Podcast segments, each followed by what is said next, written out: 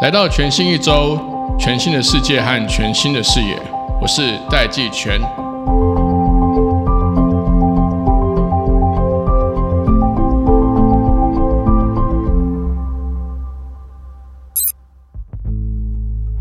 去年二零二二年十一月，我们曾经采访过简立峰。当时我们请立峰来跟我们谈一谈，如何建立我们的数位国防韧性，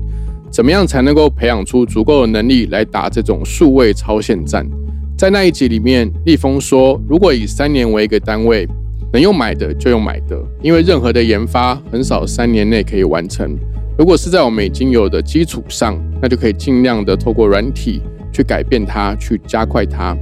也就是在这样的背景下，我们得出了一个结论：是台湾的国防应该产业化，我们的产业应该以色列化。今天我们特别再度邀请到经纬航太的董事长罗正芳罗董来跟我们谈谈台湾为什么需要无人机国家队，我们的无人机发展策略是什么，以及未来有哪些科技、产业和商业的机会。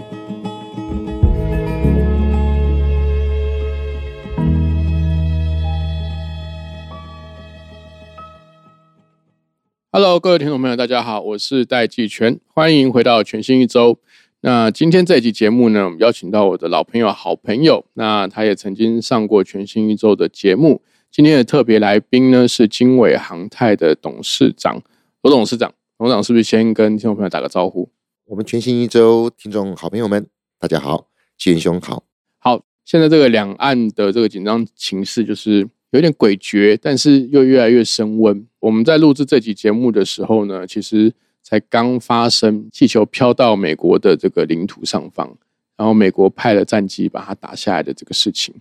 那当然，这个现在台湾在政治圈其实一直持续的在讨论，是说美国新任的议长、国会议长这个麦卡锡是不是又会再访台？那如果访台的话，对岸是不是相较于去年他的这个军事的这些动作？包含把台湾围起来、围台啦，或者是演习啦，会不会再加大力道？甚至其实我们在消息面或者是在这个圈内都有在讨论，他们现在其实对岸已经有很多无人机这个绕台飞行嘛，甚至有没有可能无人机可以飞到台湾的领土，或者是台湾，甚至到讲的夸张点，飞到总统府的这个这个上方？前面几集我们也跟简立峰有聊到说，如果今天台湾的在国防或军事的需求上面，它以三年为一个单位。其实要快，就是尽快用买的，先买再来改软体，根据我们的需求改软体，然后长期再来研发符合我们自己优势跟专长的这个无人机，不管是国防需求还是民间用的这个需求。那这个背景呢，我首先我想要就请问一下这个罗董，就是说从你的角度，是不是可以跟听众朋友解释一下，台湾为什么需要无人机国家队？好，我想连美国这样的世界强国，这两天也发生了在。啊，空中有不明的飞行物哈，后来证实的就是中共的间谍的气球，最后动员了战机 F 二十二去携带的飞弹把它击落。那这个也是以前没有发生过，或者以前没有那么的注意，但是在这么啊微妙的啊整体的全球趋势的变化之下，大家对于领空的意识是越来越高。那当然，这个不安好意的，我们都属于一种叫做灰色地带的骚扰。台湾过去在我们的前哨，在金门去年八月遇到过，越来在这种啊全球地缘政治比较紧张的地区，啊这种状况只会越来越多。甚至以这次的啊气气球空飘来说好了，如果它不是一个有意的恶意的间谍行为，中共在这个飘离航道的时候，你早就应该跟会经过的友国先打个招呼。嗯，你是没有被打过招呼，那赌运气也好，或是恶意也好，最后被人家抓到。那有趣的是什么？那这种局势呢，真的是台语说“亲蒙打吼”啦。哎，这不要说呃，美国的执政党，整个美国里面的呃民众是群起哗然呐，要求政府要一定要采取绝对的手段把它击落。很显然啊，这种无论是强国或者是一般的国家，新的形态的这种威胁不断的出现，新的形态的测试，这种灰色地带的骚扰也越来越多。所以啊，各国都必须要出城推新的。去想说有什么样的应应作为，从这个例子可以看得出来，如果你轻忽了这件事情，比如说南韩，南韩也这个觉得自己的国防很厉害啊，对，理应上有很多美国在帮忙啊。就前一阵是北韩突然发疯，好派了无人机过去，不但没有办法打下来，而且还损失了一台有人的攻击机，所以显然无人机也是很难对付的。那这个就整个无人机的发展跟无人机的防御，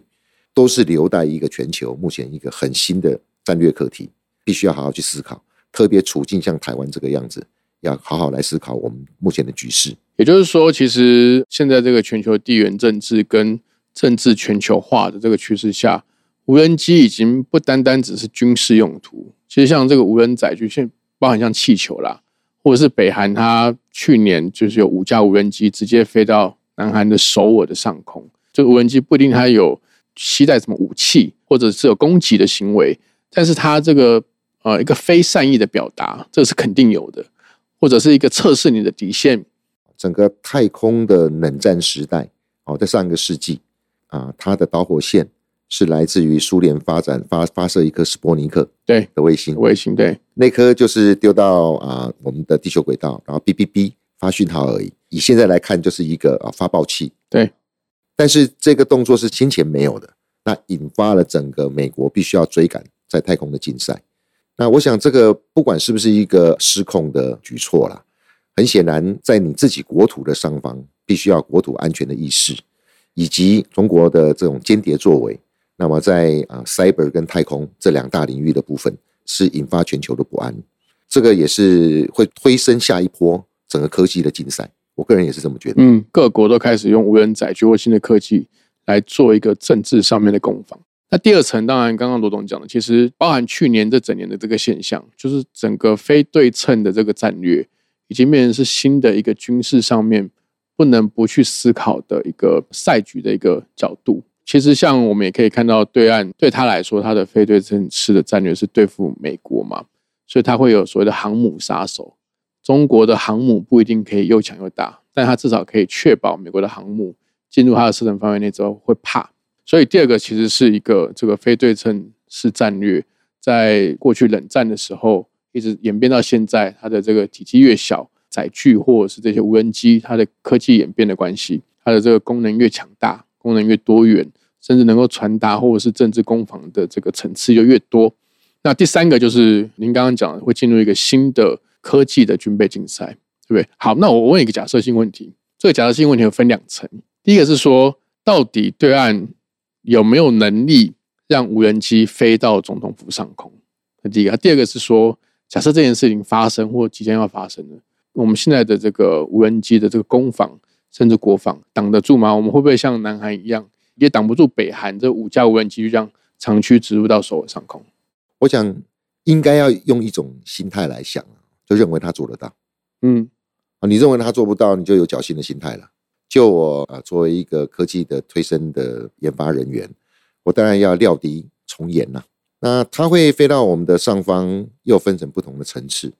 它是沿着啊淡水河口很低飞，让你传统目前有的雷达侦测不到，以一种奇袭的方式来，还是它会飞到三万尺的高空，类似个气球，威胁不大，但是让你很羞辱，啊。那它可以飞到那个地方，它也许就会再丢什么东西下来，你不知道。所以在即便在一个空间上面有不同的高度，它可能它的防御的手段也都不一样。那我们必须就这个情境可能的情境拆成几种，那么来思考。比如来说，从淡水河口啊，或是台湾可能登陆的这些地点，他去做这种前期的这个试探，这是必然在我们在本岛防卫的部分就很重要了，也必须要先去设想到的。外岛更不用讲。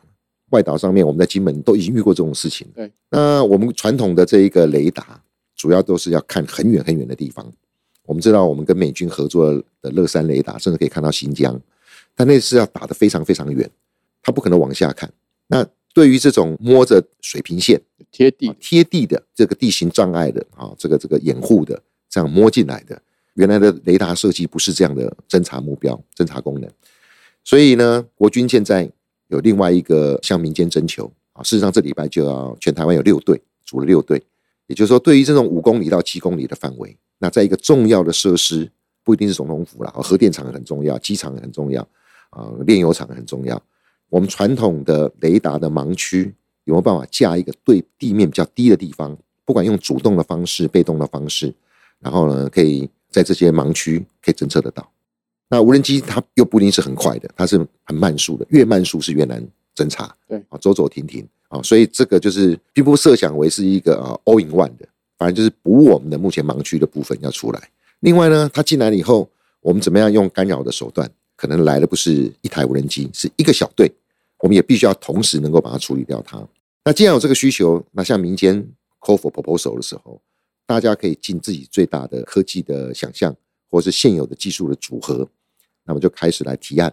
那我觉得这是一个很好的啊，就是开始借用民间的科研实力，那也整合了国外具备有这样时机防卫时机的厂商，开始融入我们的啊现现有的这样防卫的情境来去做准备。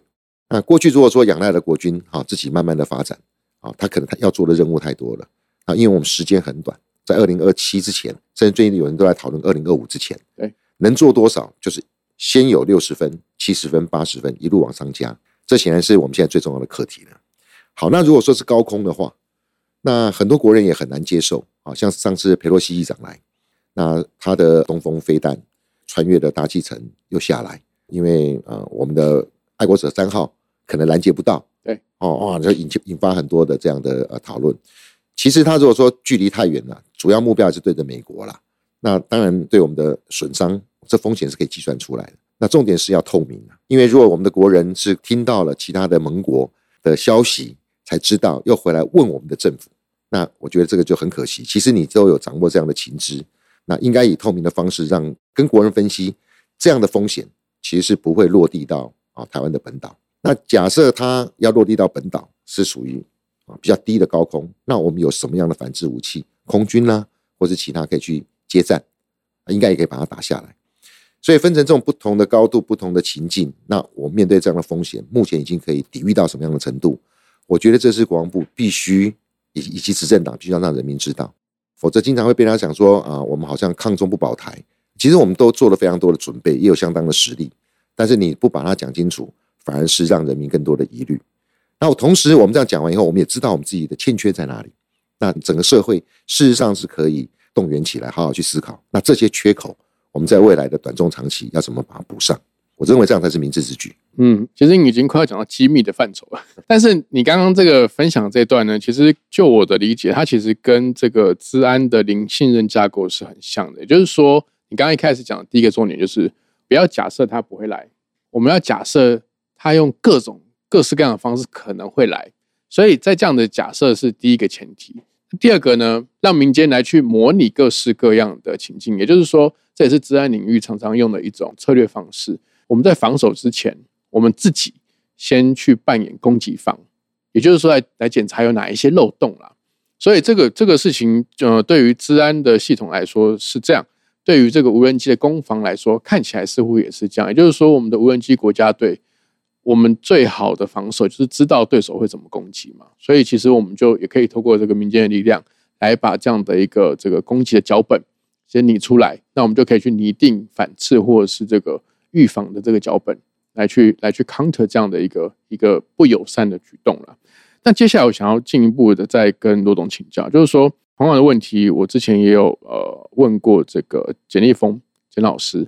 他其实说，如果是短期需求的话，三年内啦，他定义是三年内的短期需求。其实能买赶快买，买了之后再看我们有什么样的呃具体的应用或需要，我们去改软体或者是打造我们自己的软体。您赞同他的说法吗？或者是说，在我们台湾研发跟采购这样子的短中长程的目标，我们应该用什么样的思维去思考这样的一个配重，或者说怎么去配置？我觉得呃。整个社会目前啊，进入到这样的具体的讨论是一个非常好的。也因为这一整年俄乌大战打了以后，大家对无人机的知识跟了解啊，慢慢这个轮廓比较清晰。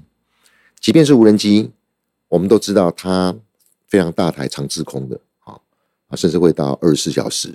啊。我们讲外部威胁好了啊，中共的啊继金门的骚扰事件之后。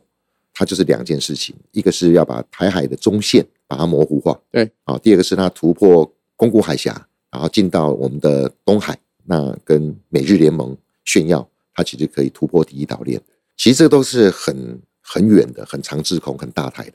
那它也在展现它这样的呃力量。那这么大台的，跟我们在我们刚刚讲的可能是比较小型、征收、收集情报的，或者是自杀型的无人机，都不一样。那这么多款的无人机呢，其实可以就它的作战的场景跟它的功能，那么分成超过十种以上了哈。以我们现在统计，大概超过十种，大大小小的可能都不大一样。的确，一个国家要在短期之内全部都要一网打尽的去做，不大可能。所以很可能是针对了它的啊载具系统，它的困难度啊分成不同的层级啊。以我们现在来说，就是它的滞空时间、载重的能力跟它的飞行的操作的距离，分成啊不同的啊 category。有的 category 呢，如果短期之内在三年，我们很难凭借自己的力量百分之一百完成，那就要去想一个办法。那先求有，你能买得到你就你就买，能合作发展就合作发展。那至少要把那块补上。但是有些呢比较啊短距离，比较中小型，甚至利用工业的这个产品去做快速的转换，我们所谓的平站转换就可以达到效果的，那就要鼓励我们的业界学界啊，赶紧来先把这一块完全可以自主的把它补上。这个在透过了盘点跟分析完了以后啊，其实就可以很清楚的预定。哪些是要跟人家合作，哪些是赶紧自己就可以做出来？呃，我们当过兵的人都知道了哈，啊，打桩边训，对，啊，有四个字，对，也就是说我要打什么？我想海军陆战队要用的啊，或者是空军要用的，这个陆军要用的东西都不一样，对吧？他会就他自己的需求来定出他需要什么样的无人系统，搭配他的有人的部队一起来做。这个打的部队其实蛮重要，就是要新的军事思维。我们的国军将领们，我们在负责啊做作战啊计划的成参，甚至是我们国人啊对于这样的全民防卫，那上面都要有对这样的想象。不同的作战的场景跟不同的防御，比如说反登陆啊、反封锁啊，它可能都会有搭配不同的无人机，它的需求跟性能要达到什么样的状况，要先理清楚。理完了以后呢，针对了它这个情景，就会到装，我必须要佩戴什么样的装备啊？我是。白天要看，晚上要看，所以我必须要红外线啊，我必须要通讯距离啊，要到什么样的距离才能够回到部队或指挥中心，乃至于说我们全民防卫，我们的呃这个后勤司令部，那这个也跟你的区域防守的这个远近距离跟大家的配比有关。这个装配也是可以按照不同的飞机去搭配不同的设备。完了以后，我们就会想说啊，这个怎么编制？有些是在国军啊这个一线部队要配置的。它可能大于三十公斤，是很专业的人，很专业的团队，那么去做的。那有很多可能是一般的部队，他可能带来小小的啊东西就可以去做了。那这个这个就到我们的义务役，未来在一年的里面的专长训练啊加进来，他可能做五公里到七公里的短距离的搜寻，但是未来打仗就不用这种前进啊观测官或者我们的这个征收的小队，它会更安全，在前面的五公里七公里，你不用涉险就可以。去盯住一个区域，那这也跟你的如何编制的部分会形成一种啊啊预先的设计，到最后才是训练啊，因为不同的啊功能、不同的啊作战的部队，它需要做怎做什么样的训练，可以得以让它的武器系统完备化啊，可以操作。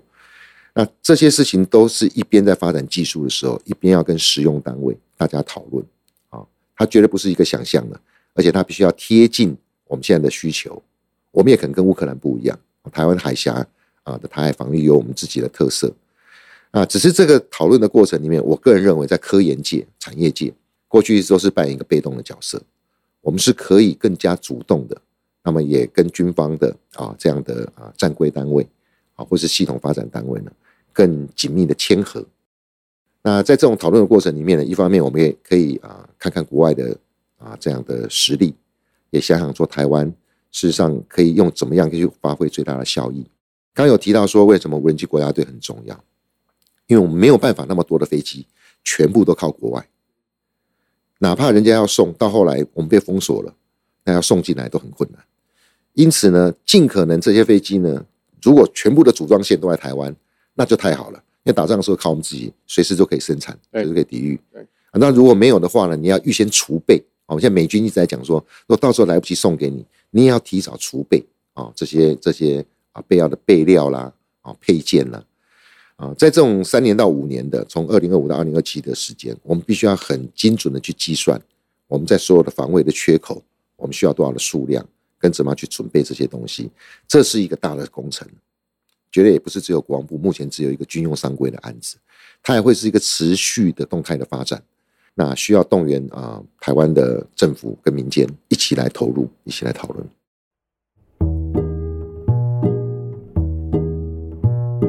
无人机的应用非常广泛，除了现在大家在这个新闻上看到的越来越多的军事用途，其实无人机更多的应用范畴可以放在交通，甚至无人车、小型的无人运输。各式各样的无人机具，在工厂内的、马路上跑的、天上飞的，甚至水里面游的，都可以有无人机的应用。但这些应用后面都需要 AI 来辅助。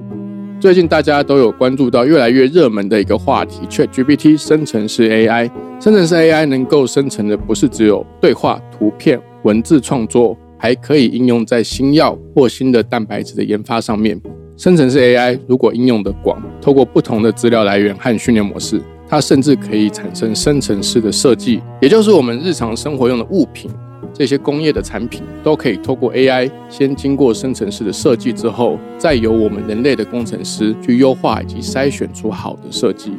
这些不同的 AI 应用都有一个最大共同的交集点，就是他们需要越来越多更强大的晶片，甚至是 AI 晶片。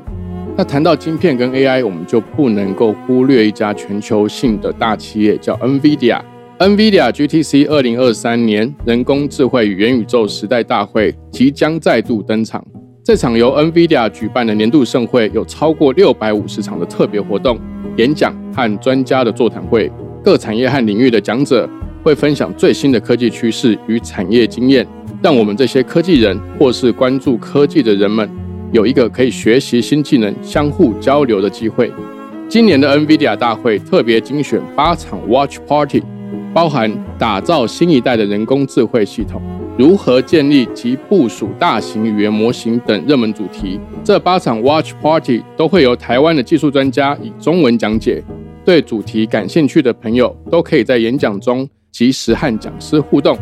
今年的 NVIDIA GTC 二零二三大会时间定在三月二十到三月二十四，只要线上报名就可以免费参加多场技术讲座。如果报名并及时参与观看的朋友，还可以抽 RTX 四零八零显示卡、Logitech 无线轻量化滑鼠、Google Chromecast 等多项独家好礼。如果大家想知道 AI 热潮底下有哪些必看的技术和趋势，可以把握这次的报名机会。报名链接和活动办法都可以在叙述栏里面找到。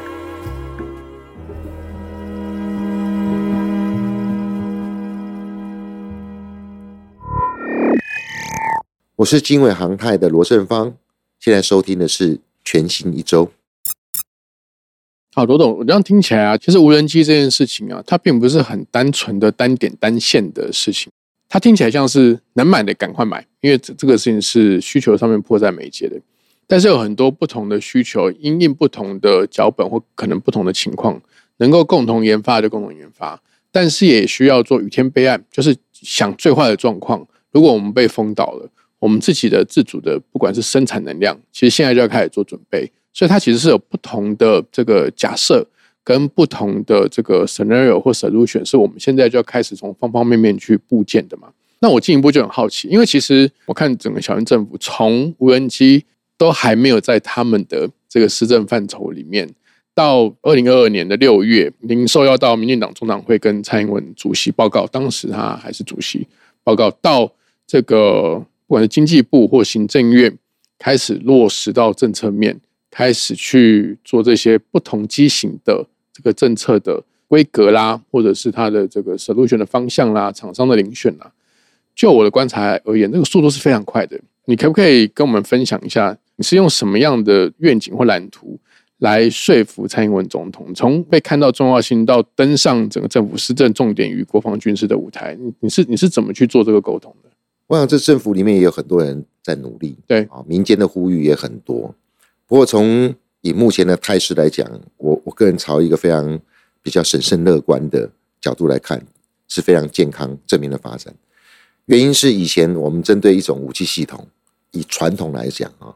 大家都知道啊，十年建军，五年兵整，很久啊。的确，过去的老的概念就是我我我要发展个东西，这个叫军队要用，要用二十年、三十年。对。我当然不可能轻易的哈就做个决定哈，而且一一做下去完了以后，可能爸爸在当兵的时候到儿子的时候都还用一样的东西对。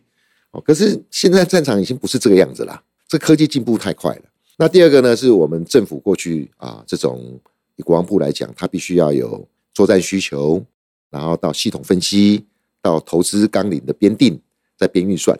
哦，那个也是层层关卡。当然，我们可以说政府的态度很严谨是没有错，但是以美军现在来讲，它都在加速缩短这些时程。对，因为你不缩短的话，整个的局势的变化实在是太快了。你现在在做的事情是五年前决定的，搞不好你延续五年前所做的事情都不是今天所要用的。更何况我们搞不好再拖两年再做出来，那可能又离两年后的需求就更远了。所以，怎么样把这种东西加速，这就是不对称作战里面很重要的一环。是我们并不是说零和战争，就是说国军不需要一个中长程严谨的这样的角度，但它要保留部分的弹性。对，这弹性要融入民间的整体科技的实力。那我我看到国安的高层开始在思考这一点，也就是原来的我们以无人机来讲，它至少有超过十一种的需求。对，这十一种里面呢，跟国军原来的轨道上面在做的，讲就是比较大型的载台，它甚至是攻击型的，那要带弹药的，这些还是循着我们的中山科学研究院啊的角度去做。那毕竟民间呢没有这些呃武器炸射对的的的试验场，对啊，或者是也很难跟现有的武器直接摸得上。但是呢，以中科院这边来做，怎么样加速它这个部分？除了给它更多的预算，要求它更短时间发展呢，同时也希望军备局跟中科院它能够纳入民间的产业链，也就是说你你不要什么都自己做了。啊，中科院现在大概在八千人，那呃，它不一定要变成是两万人或是五万人，它其实台湾有非常多工厂还空着啊，对还有非常多很好的呃各式各样的这样的呃劳动力啊。那如果可以把它整合在一起，甚至未来打仗也需要军需动员，那这才是重点。那的确是往这边去走。那这几个是军用军规，而且它是比较困难的任务。比如说我们的自杀型的无人机，中科院发展出来的剑翔，它可以飞一千公里，那它的遥控的半径可以到三百公里，涵盖福建这些，到时候要打我们的飞弹基地或者是它的机场，这么大的飞机也需要啊军方的跑道，那所以还是维持它一贯的这个啊发展的程序，它越发展就越飞越远，啊或越带越多。不过它在量产的过程里面，那国安会这边会请民间赶紧进来来帮忙协作。所以像去年年初通过了这个啊预算两千四百亿，它有的要做啊七八种飞弹，要做一种自杀型的无人机，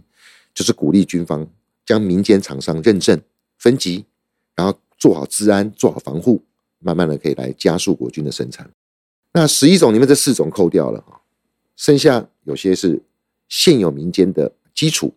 我们在乌克兰看到一个农用的直升机，它可能稍微改一下，就可以去做精准的投弹。民间类似啊中国大疆这种哦航拍机，它可能呢做稍微的改良，搭配好保密的通讯，它就可以帮部队去做情报的征收对。像这种就不用军方从头自己来，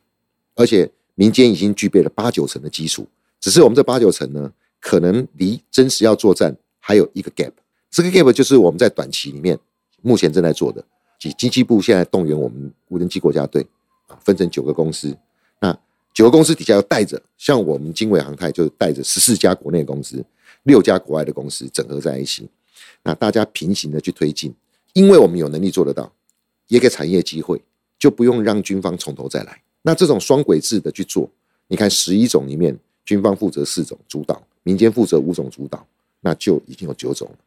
那剩两种是什么？我们想到这种科幻片。几乎好莱坞都看得到了，小到你的手掌这么小的，像一只蜜蜂一样的，哦，这种非常微小型的，它也可能啊，像是小型的机器人，会在这个很困难的环境里面穿越，不靠 GPS，这种非常微型的征收，或者是可以带到几吨重的这种大型的无人机，做军事啊的的后援的这个这个调运或运送，那短期之内我们可能没有那么多的啊这个供应链。足够去支撑这样的呃呃及时的设备啊，这种极小跟极大的啊啊，或者是油弹弹药啊，那那那就是直接去跟国外采买。但采买的时候呢，呃，我们也希望说有一定的数量，透过这个采买以及技术移转，这个技术移转移到国内的一些工厂，能够做联合的生产。那我刚刚讲的就分三条路了，也就原来的军用军规加速执行，军用商规由这产业界来推进。外购的部分，想尽办法能够啊联合发展，或者是技术移转，把它转到国内来，类似国防授权法现在讲的，我们不是只给你鱼吃啦，是希望你要能够自己钓鱼啦。所以到二零二五、二零二七这个每年的啊这个原台的这个部分，其实台湾要争取的更重要是，你不是等你送到我这边来，到时候封锁都进不来，你是赶快有些东西可以在我们国内工厂。就可以做，也许技术转移啦，也许有些零件先进来啦，等等。所以，我们大概这样拆分完了以后，就很清楚知道，这其实都不冲突。嗯，那大家可以摆好在在这个不同的轨道上面，可是相互扶持的，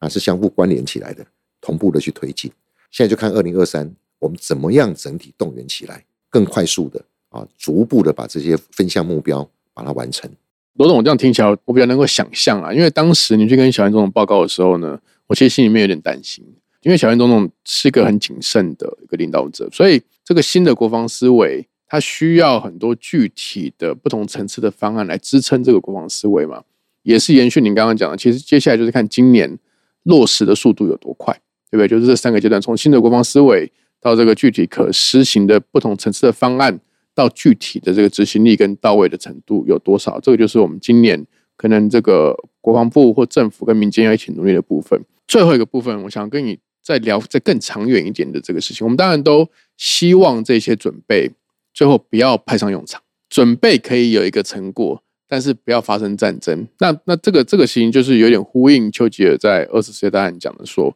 他说不要浪费一场危机。那长期而言呢，就您的这个观察，非军用的无人机产业，假设今天我们这个危机很安然的度过了。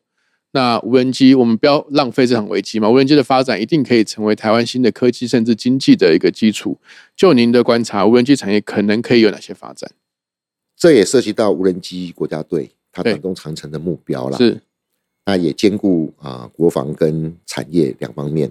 举例来讲，我我个人觉得优先发展的目标就是软体。对，因为你外购来的啊整套的系统，坦白说，人家不大会让你更改。对，它最核心的部分。对。那你也知道，说我们想要做一点点修调或微调，一个已经人家啊非常完整的产品，它不大可能让你动到它的核心。以我们科技界来讲，你要动它的韧体啊，你要动它的软体啊，那最不可能的。那我也认为说，在这个引入的过程，你会自我发展。第一个要攻克的山头，绝对是软体，因为只有你所有的 source code 都在自己的手上，你才能确保治安。第二个，你要做任何的在加值应用或是修改。你也才有这个能量，你不用再花更多的钱。而台湾就是以软体立国了。我个人认为，在这种脑力开发这个时代，我们的呃科技的宝岛跟我们的实力就应该投入在这个啊软体的上面。那第二个部分当然就是关键的零组件。这零组件可能不是只有啊国防要用的。什么叫国防要用的零组件？哦，我们讲简单来讲，马达，马达可能没有治安的问题。哦，马达那只是是个机器机构。但是我在打仗的时候少一颗马达，我就不会动了，对对不对？那过去这种动力系统一直是台湾企业的痛点。你看我们在发展汽车产业的时候，我们就没有引擎嘛，但是我们车用电子很好，那我们都是有这个零件或是这个模组去搭配人家去发展，但动力系统我们就很缺乏。同样的，我们国产的战斗机也是一样，几乎做到了啊全自制的，但是就是那个引擎啊的来源。回到以这样的呃教训来说，那无人机相对是比较小，那它的动力系统是不是我们应该要优先去克服的？以我现在的带领的国家队来说，啊，我就汲取了一个啊很重要的啊，也不能说教训啦，电动车，电动车就是一个全新的，我们在汽燃车这要要要赶上已经很困难了，对，但全球在发展 EV 是一个全新的开始，大家大家差异不会太大，电动车最重要就是要电池、马达、电控。以台湾来讲，我们在一个同一个比较相似的起跑线上来讲，那是有机会的。即便中国已经用举国之力做了很前面几年之前啊，台湾为了要进入到 Tesla 的供应链啊，我们也做了一些努力。台湾有一些很好的电动车的公司，它是透过跟学界的整合，比如说成大马达中心，那它在来源上面呢，找了你都很难想象中钢啊，因为马达的中间有个铁芯，这个要做做磁通反应的时候要个铁芯。它是用中钢的不锈钢片，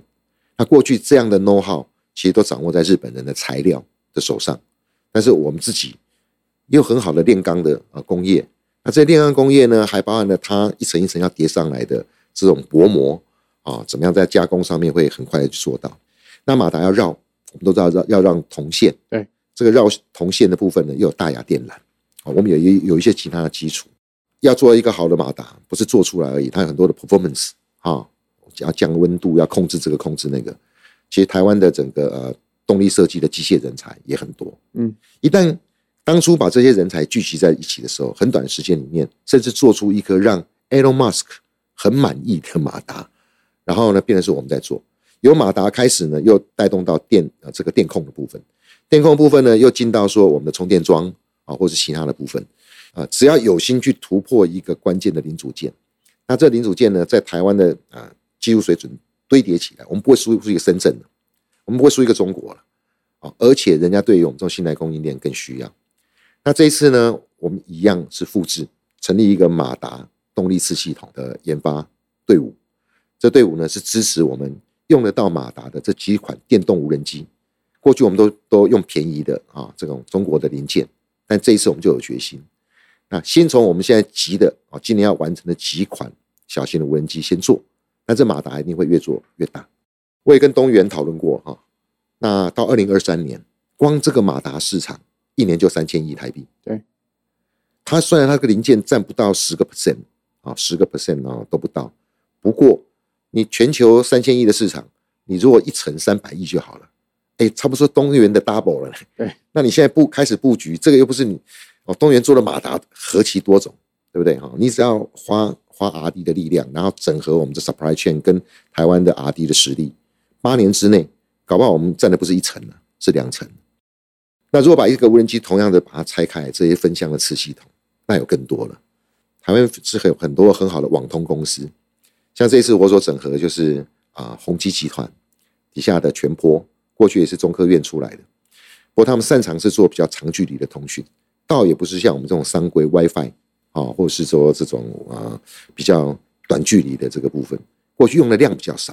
啊，也是都是在支援中科院的非常小批量的去做。不过未来因为无人机可以把这数量拉大，那它就可以把那单价借由这个有量的部分呢去规模规模去把它便宜化下降。对，那呃台湾还是有这种凤麟啊，我们说凤毛麟角啊，那专攻的一些公司，但是都很辛苦。那这时候集结起来以后，去打通这些。自我防卫所需要的占据，磨程度也是让我们在非军用的全球的供应链上面练出下一个像类类似特斯拉的啊马达，或者下一个啊我们无人机的网通很重要的。那更不要忘记我刚刚讲到软体的部分，现在软体哦不是写在写在电脑上面，是写在机器上面，对对吧？我们现在都要靠这个很高速运算的晶片，然后呢结合你的视觉上面的自动 AI 的辨识。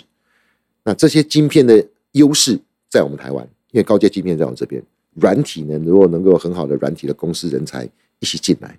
那这一块又是我们在全球里面啊，作为这个啊机上的 H computing 的啊这样的优势啊，所以我们同步的可以把一个无人机，我们又拆成四大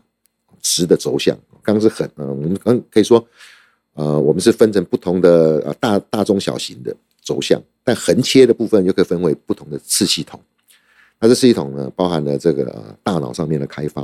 啊，含视觉的辨识，一些 AI 的部分，次动力系统，啊，含整个啊推进螺桨，啊，跟它的电控，那又包含了啊这个呃感测器，光电我们有台湾很多的光电公司，但现在光电的这那颗球，啊，无人机又带了一颗这个视觉的球，却是最昂贵的。经常都是美国、日本，或是他们欧盟有战略管制就进不来了。对，我想短期之内我们还是要依赖从外部进来了，但是它最高规的不会给你。但怎么样快速的利用台湾的这个先进的电子业、光电业，把它做成本土的，那更可能中长期要去做。那最后就是能源的部分，电池，也许我们电池芯要找现在已经用到飞鸿的供应链，但这些电池芯跟电动车要一起联合起来去想。这么多的电动车都一样，你未来打仗也要充电的地方啊，要有充电的策略啊，那这些还包含你的能源的配置，都必须要同同样同时去想，也跟我们后勤有关。所以我刚刚讲的又又切成四大的啊这个轴向，我觉得会很精彩啦。这很精彩是说，当台湾的整个呃工业基础动员起来，也在三五年之内，我们也同时打造一个我们无人机在全球的供应链的可能，应该是指日可待。呃，罗总，我跟你确认一下，因为这个其实我听起来就是呼应简立峰他说的，就是说我们的国防产业化、产业以色列化的实际内涵嘛。因为其实以色列当初在建国的时候，它其实透过国家安全的需求，不管是用水还是国防需求，用国家的力量先去建立起这样子的一个科技实力，然后再把这样的科技实力转化为商业应用。所以你刚刚讲的，其实不管是从硬体的零组件、关键零组件，一直到软体，甚至 AI 产业以色列化的这个味道，就非常非常的浓烈。这我要做个确认，因为刚刚有提到 AI，其实无人机是不是很适合作为 AI 跟数据的一个应用平台？首先，无人机上面没有飞行员在上面，对它的很多在行进间的状况的判断、及时的处置、及时的反应，他都不可能再问你的后台了啦。所以他要相当的智慧化，但这智慧化全球都一直在提升当中，对，也令人家非常的啊 impressive。我觉得这个是呃会越来越快啊，当然它的安全性跟它怎么样防害、防备被这个呃后门穿进来，这当然就很重要。那 AI 为什么会很重要？就是因为它未来也不是只有一台飞机在动，它必须要很多的无人机，它可能编队出去飞行的，不会撞在一起，只是最基本的，是它可能要去做一些。啊，临场状况的时候呢，它一群无人机出去还分好几个小组，有的是去诱敌的，有的是主攻击手的，或怎么样的。他们自己内部还会编组。那再来就是说，你有一个好的脚本设计啊，然后再去套用，这也是最基本的。但事实上，我们都知道，打仗哪有跟打架一样？然后可能都是被你算计好，很可能很多在相互打击的过程里面，他出什么招，我们就要用什么招来，那个智慧程度就要很高了。这不断利用这种我们说这种一边打一边学习，一边打一边学习，呃呃呃呃，你可能没有想过的东西都会对做出来，所以他自己的学习能力就要有，而不是说用穷举法啊，因为穷举法你可能会漏掉一样啊，敌人会出的招，那他可能就傻在那里啊，愣在那里，所以这种自我学习的部分呢，让它能够更 robust 更强化，那这些都会在我们一般的 AI 的发展的途径上面，最近在解决很多的问题。都应用到这种新的科技，事实上也会反馈回来，在无人机的智能提升上面会越来越高。好，今天非常谢谢罗总跟我们分享这么多细节以及未来的可能性，也请各位听众持续的关注全新一周，让我们来关注无人机的国防安全跟商业跟产业的发展。谢谢罗总，谢谢大家，谢谢兄，谢谢大家。科技报局征才喽！Tech Orange 专注创新科技数位转型，我们要找对科技趋势。国际脉动，社群观点，特别有想法的你，欢迎专题主编、数位行销、内容编辑、行销企划、专题编辑，投递履历加入我们，一起协助新时代台湾人提升竞争力。